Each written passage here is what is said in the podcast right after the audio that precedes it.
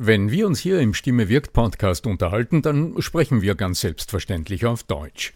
Wie geht's dir mit anderen Sprachen? Sprachenlernen ist heute so wichtig wie nie zuvor. Und deshalb freut es mich so sehr, dass die Sprachenlernplattform Bubble in den nächsten Wochen diesen Stimme wirkt Podcast unterstützen wird. Mit Bubble hast du Zugang zu 14 verschiedenen Lernsprachen. Du kannst Bubble am Handy über die Bubble App oder über die Desktop-Version nutzen. Du wirst von muttersprachlichen Experten trainiert und du trainierst deine Aussprache mit der Spracherkennungssoftware.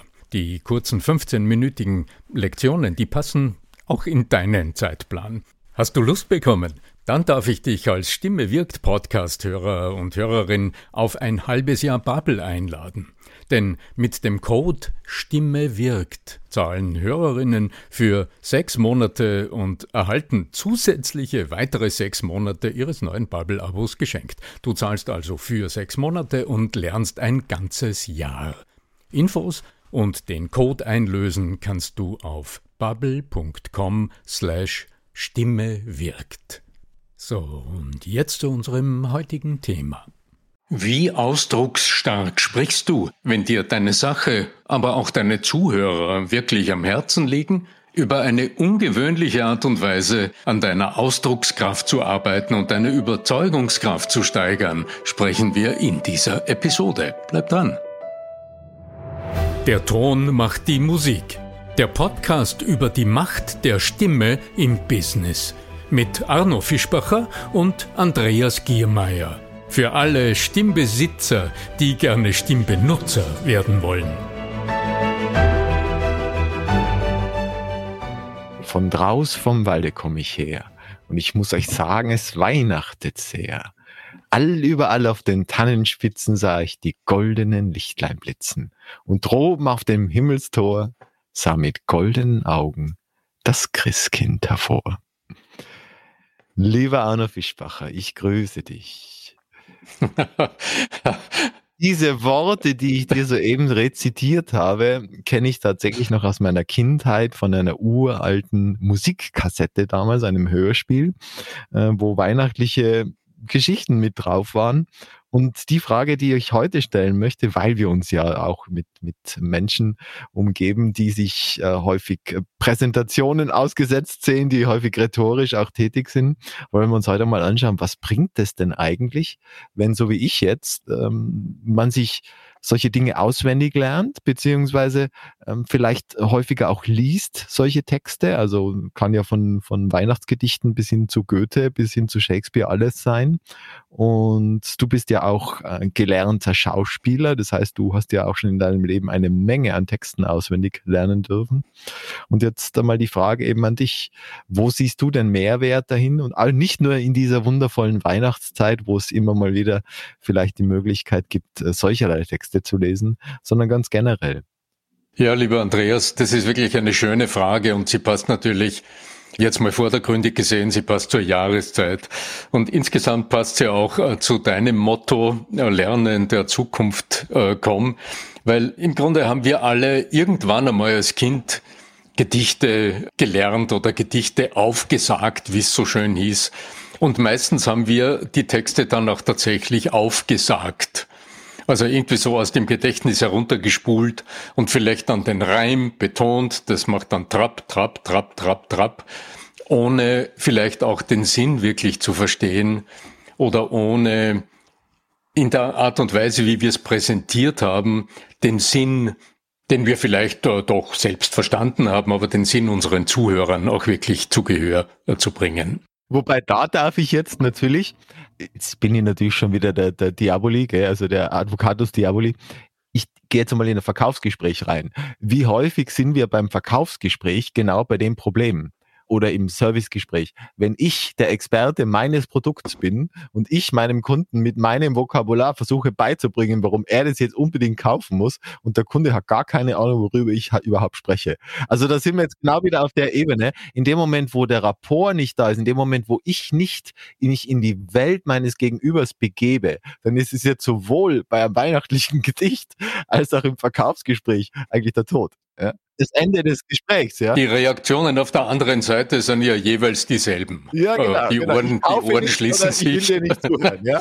Ja, und man hört nur zu, wenn man gezwungen ist, weil man halt da sitzt und nicht aus der Reihe raus kann. Exakt. Äh, nur im Verkauf ist es ja in der Regel anders. Unsere Kunden äh, sind ja nicht verpflichtet, da sitzen zu bleiben oder sie sind auch nicht verpflichtet, am Telefon in der Leitung zu bleiben etc oder im Gespräch. Sie sind überhaupt nicht verpflichtet, irgendetwas zu tun, sondern äh, kaufen ist immer eine, ich verstehe es und du wahrscheinlich auch ja durchaus als Metapher, also selbst äh, überzeugt von etwas dann sein und eigene Handlungsschritte aus dem ableiten, das ist immer ein freiwilliger Akt. Aber die Frage, die du eingangs gestellt hast, die will ich schon sehr ernst nehmen, mhm. weil das hat schon so etwas. Also sowohl im täglichen Business gibt es ganz sicher viele Situationen, in denen Menschen vorher konzipiertes dann abrufen, weil der Moment es gebietet. Mhm. Also sehr oft erlebe ich im Training die Frage nach dem Pitch. Ich habe gerade einen jungen Unternehmer im Coaching, der ein Startup aufbaut, äh, der noch an der, an der Fachhochschule sich weiterbildet und parallel, äh, also interessante Arbeit an zwei äh, Stellen leistet und parallel dazu sein Startup aufbaut. Und da stellt sich natürlich die Frage, wie kann er in den Gesprächen sowohl mit Investoren als auch mit zukünftigen Geschäftspartnern, wie kann er in möglichst kurzer Zeit das auf den Punkt bringen, was er tut, so dass die anderen nicht nur verstehen, um was es sich handelt, sondern auch involviert sind. Mhm. Aber das ist etwas, das bereitet er vor und ja, dann wird's meist auf Knopfdruck abgespult. Involviert heißt in dem Fall ja schon alleine Bilder im Kopf erzeugen den anderen beteiligen, alleine dadurch, dass er Bilder in seinem Kopf erzeugt, dass Ablenkung abnimmt, sage ich jetzt einmal so.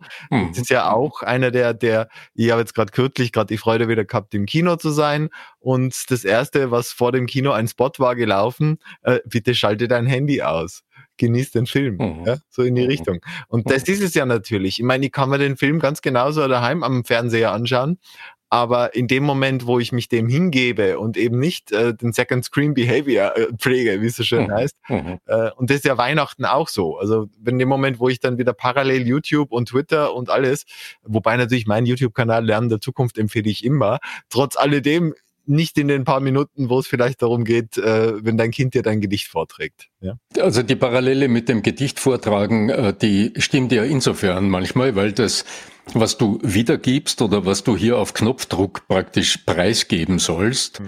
vorbereitet ist. Eben. Und je präziser es vorbereitet ist, desto stärker verführt es dazu, es aus dem Gedächtnis abzurufen und dann abzuspulen. Das ist ja das, was du auch bei vielen Präsentationen erlebst, wenn du zuhörst. Vielleicht jetzt wieder, wenn's, weil es live funktioniert, da siehst du dann jemanden von links nach rechts wandern weil er durchs Gehen. Der Tiger, das, der Tiger, der wird einmal Der Tiger, ja, weil er durchs, indem er sich bewegt, weil durchs Gehen die beiden Kortexhälften besser synchronisiert werden und dadurch äh, das Memorieren leichter ist. Also du leichter wiedergeben kannst, was du gelernt hast und dann abrufst. Nur das ist kein Dialogservice. Äh, das ist also kein Service an den Zuhörern. Ich will aber äh, aus saisonalen Gründen gerne nochmal an, deine, an deinen ersten Gedanken anknüpfen. Mhm.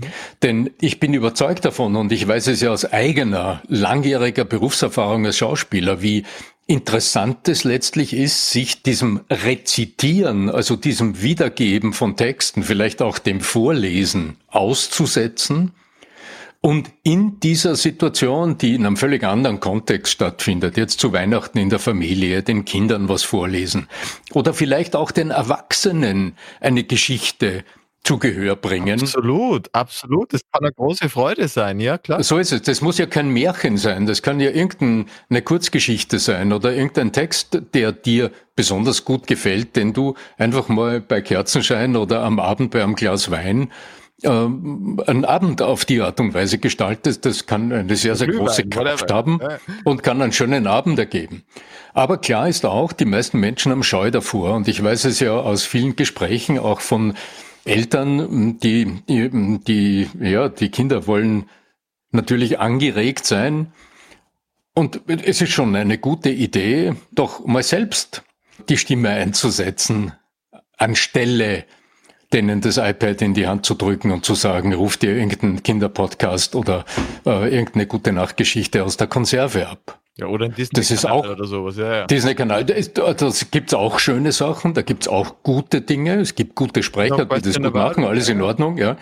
Aber du lernst selbst etwas davon. Und ich denke, darauf könnte man heute kurz eingehen und mal schauen, was ist das eigentlich? Was dich da, nämlich für deinen Job, für deine Präsentationen, für dein Business, für deine Pitches, für was immer es ist, also für deine berufliche Kommunikation, was du da lernen kannst. Also ich kann ja mal sagen, was mir so äh, ad hoc eingefallen mhm. war. Ja, auf der einen Seite natürlich erhältst du eine gewisse Art von, also wenn du solche Dinge übst, die der stell mir jetzt vor, das Kind, das so Sachen dann übt oder vorträgt, eine gewisse Art von Selbstwirksamkeitsüberzeugung. Das heißt einfach, es erlebt sich in einer Situation, wo es beklatscht wird, wo es positiv gelobt wird für öffentlichen Auftritt. Das ist schon einmal das Erste, wo ich sagen würde, das ist schon einmal eine gute Sache, die man fürs Leben mitnimmt. Ja? Das Kind, also wenn, wenn du den Kindern die Anregung gibst, das selbst zu tun, Exakt, also etwas vorzutragen. Ja. ja. Äh, zudem glaube ich, dass dadurch, dass du dich vielleicht, und das wäre dann auch die Hoffnung, mit, mit, mit, mit guten Autorinnen und Autoren befasst, dass du dadurch dein Vokabular positiv beeinflusst. Also wenn ich äh, regelmäßig mich mit Goethe und vielleicht äh, anderen größeren Literaten umgebe und deren Sprache mir gut gefällt, dann werde ich natürlich allein dadurch mein Vokabular schon ein bisschen elaborierter haben als einer, der jetzt äh, sich nur zwischen äh, Bildzeitung und Express bewegt. Also in Deutschland jetzt oder in Österreich die, die äh, Österreich-Zeitung zum Beispiel, ja, oder Kronenzeitung, ja. Also das, da alleine das kann schon da dazu beitragen. Sprachgefühl vielleicht, ja, auch. Äh, zudem glaube ich, dass wenn du lernst, tatsächlich durch, durch Lesen und durch Bewusstmachen von worum geht's eigentlich und was hat tatsächlich einen Wert, glaube ich auch, dass die Wortmelodie und vielleicht auch die Intonation beziehungsweise die Pausensetzung, die Punktuation, wie du es immer so schön nennst, davon profitieren kann. Ist ja Art von Trockentraining irgendwo. Ja? Mhm. Also ich mhm. mache das ja mit meiner Family, da kann ja im Prinzip nicht viel passieren, da habe ich jetzt keinen, Abs äh, keinen, keinen Umsatz, der mir davon schwimmt oder so, aber ich kann im mhm. Prinzip dieselben Fertigkeiten und Fähigkeiten trainieren. Ich denke, es sind, also aus meiner Sicht, wenn, wenn ich so beobachte, es sind eine ganze Reihe Dinge, die du gewinnen kannst. Sprachgefühl hast du angesprochen. Einfach in die Sprache eines anderen Menschen hineinschlüpfen. Genau. Mhm. Sich die Sprachmuster, die Art der Formulierung eines Autors, einer Autorin zu eigen machen. Mhm. Mhm. Das wäre eines.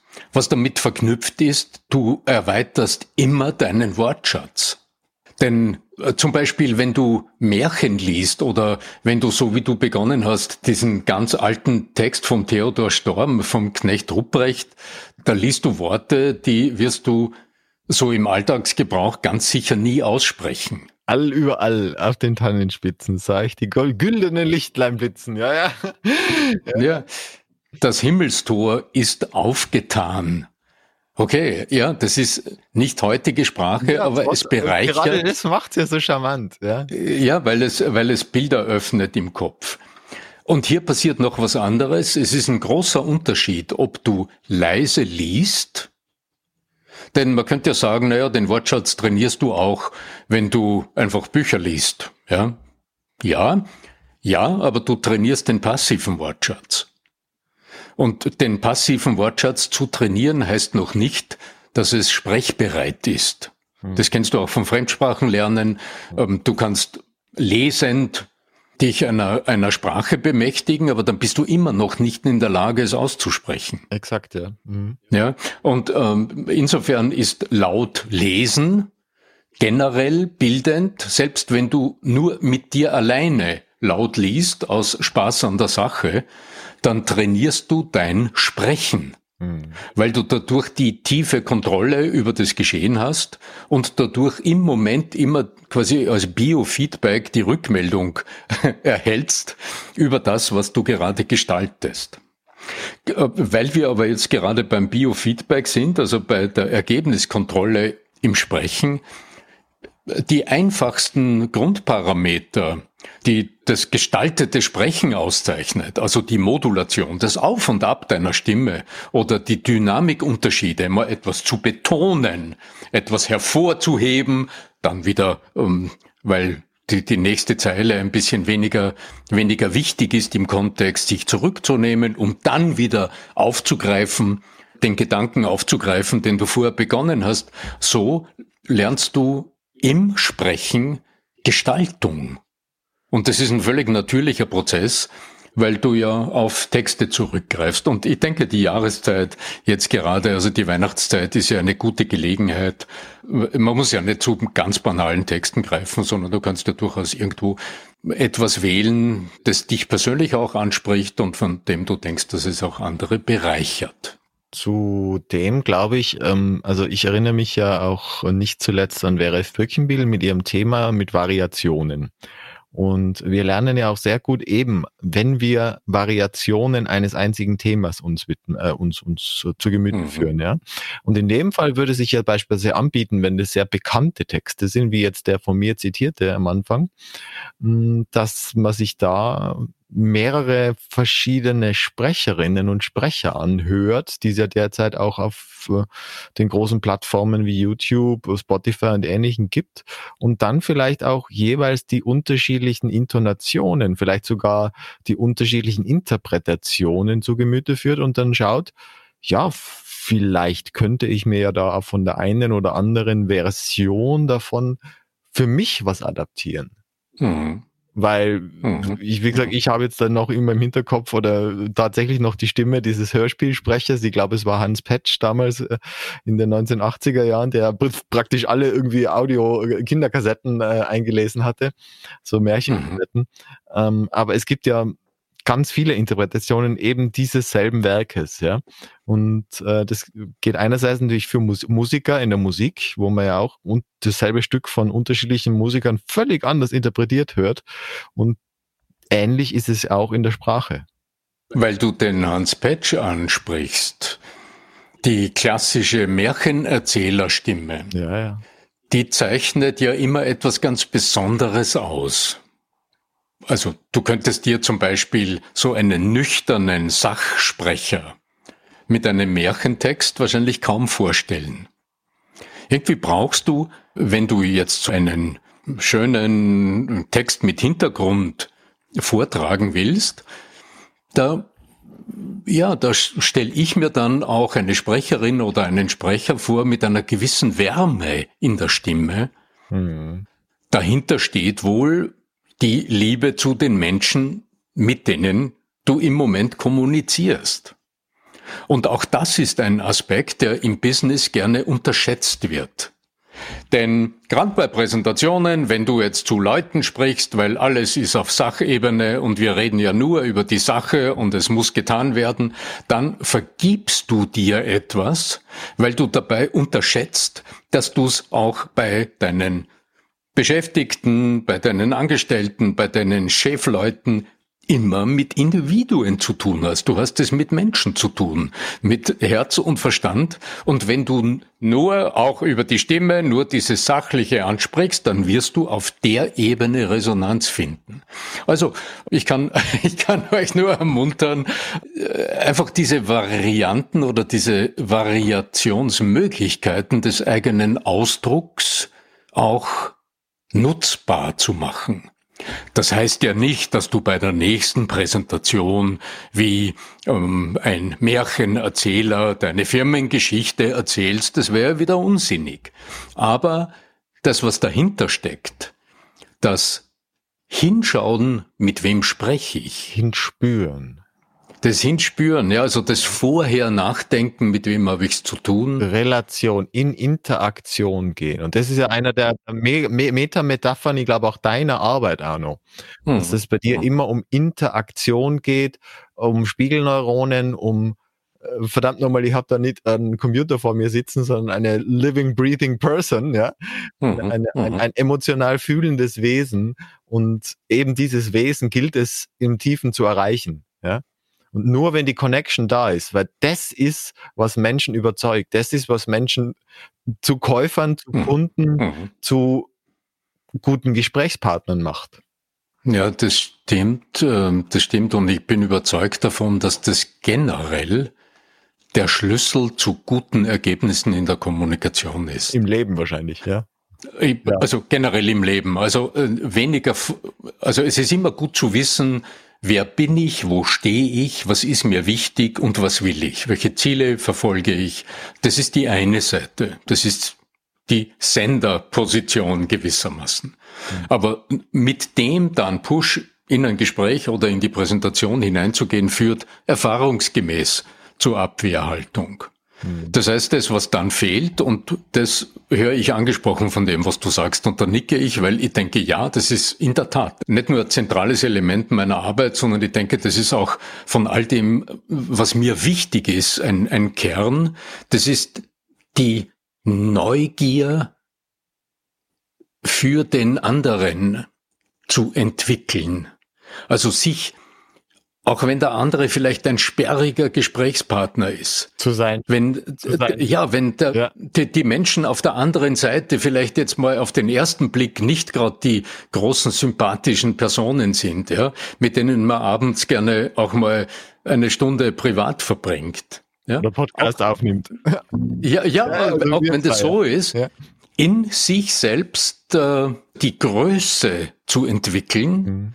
den anderen mit all seinen Unzulänglichkeiten, aber auch mit seinen Stärken und mit dem, was dort ist, einfach mal wahrzunehmen, die Bedürfnislage anzuerkennen, auch wenn sie mir nicht zu Pass kommt. Mhm. Und ich denke, das ist in der Kommunikation grundsätzlich immer die Voraussetzung, für ähm, Gelingen des Prozesses, für das Gelingen der Präsentation, für das Gelingen der Verhandlungen, für das Gelingen der Gespräche. Wissen, wo bin ich, wer bin ich, auch wo sind meine Grenzen, bis wohin und nicht weiter. Einfach die eigene Position auch zu, äh, zu kennen und auch zu anzuerkennen, weil manchmal scheut man sich ja, die eigene Position überhaupt wahrzuhaben. Ja, weil da manchmal versteckte Dinge dahinter sind. Und dann den Blick auf die andere Seite. Und wenn wir zurückkommen jetzt zur Rezitationssituation, da geht es nicht darum, aufs Blatt Papier zu schauen und dann den Text möglichst begabt abzuliefern, sondern auch da gilt es, auf die andere Seite, mal ins Gesicht der Zuhörenden zu gucken, die Erwartungshaltung wahrzunehmen, und mit dieser Erwartung zu spielen. In diesem Sinne, ihr Lieben, ich äh, möchte an dieser Stelle von uns euch ein gesegnetes Weihnachtsfest wünschen. Für euch und eure Familien ganz viel Wärme, ganz viel Liebe und hoffentlich ganz viel Achtsamkeit euch selbst gegenüber, euren Lieben gegenüber und natürlich euch eurer Stimme gegenüber. Und wir werden uns im nächsten Jahr und auch in den nächsten Episoden widmen dem, was denn alles im neuen Jahr ansteht. Arno Fischbacher hat viele tolle Pläne. Arno Fischbacher hat viele tolle Kurse im Hinterkopf, wo ihr ganz viel lernen werdet, wenn ihr wollt. Die vorletzten Worte möchte ich heute dir übergeben, weil die letzten Worte will ich heute haben. weißt du was, Andreas? Jetzt äh, schaue ich mal in dein Gesicht, in dein erwartungsvolles und in das erwartungsvolle Gesicht unserer äh, Podcast-Hörerinnen und Hörer. Knecht Rupprecht heißt dieses schöne Gedicht. Von draus vom Walde komme ich her. Ich muss euch sagen, es weihnachtet sehr. Überall auf den Tannenspitzen sah ich goldene Lichtlein sitzen und droben aus dem Himmelstor sah mit großen Augen das Christkind hervor. Und wie ich so strolcht durch den finsteren Tann, da rief's mich mit heller Stimme an. Knecht Rupprecht, rief es, alter Gesell, heb die Beine und spute dich schnell, die Kerzen fangen zu brennen an. Das Himmelstor ist aufgetan, Alt und Junge sollen nun von der Jagd des Lebens einmal ruhen, und morgen fliege ich hinab zur Erden, denn es soll wieder Weihnachten werden.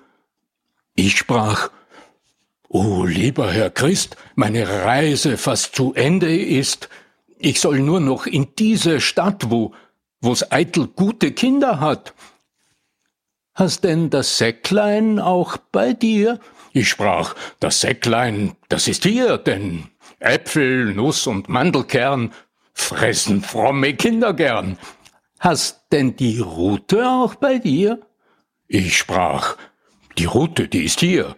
Doch für die Kinder nur die schlechten, da trifft sie auf den Teil, den rechten. Christkindlein sprach, so ist's recht, so geh mit Gott, mein treuer Knecht. Von draus vom Walde komm ich her. Ich muss euch sagen, es weihnachtet sehr. Nun sprecht, wie ich's hier innen find.